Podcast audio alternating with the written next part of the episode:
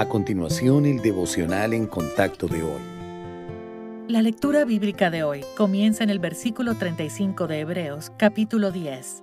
No perdáis, pues, vuestra confianza, que tiene grande galardón, porque os es necesaria la paciencia para que, habiendo hecho la voluntad de Dios, obtengáis la promesa, porque aún un poquito, y el que ha de venir vendrá y no tardará. Mas el justo vivirá por fe, y si retrocediere, no agradará a mi alma. Pero nosotros no somos de los que retroceden para perdición, sino de los que tienen fe para preservación del alma.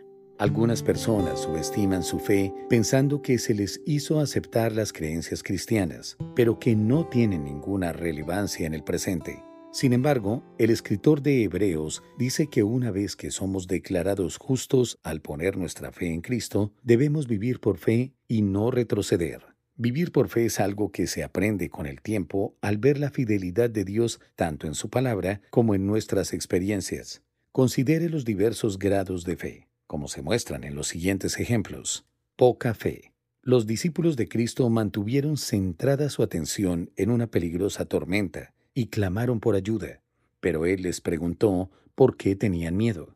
A la poca fe le resulta difícil creer que Dios es más grande que la situación. Gran fe. Aunque estaba preocupado por el padecimiento de su siervo, el centurión reconoció la autoridad de Cristo sobre la enfermedad y creyó que Él era capaz de hacer lo imposible. Fe perfecta. Abraham tenía tanta confianza en el Señor que siguió adelante con un acto de obediencia muy difícil.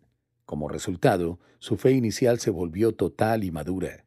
No importa cuánto tiempo haya sido usted creyente, Dios quiere que continúe creciendo en la fe.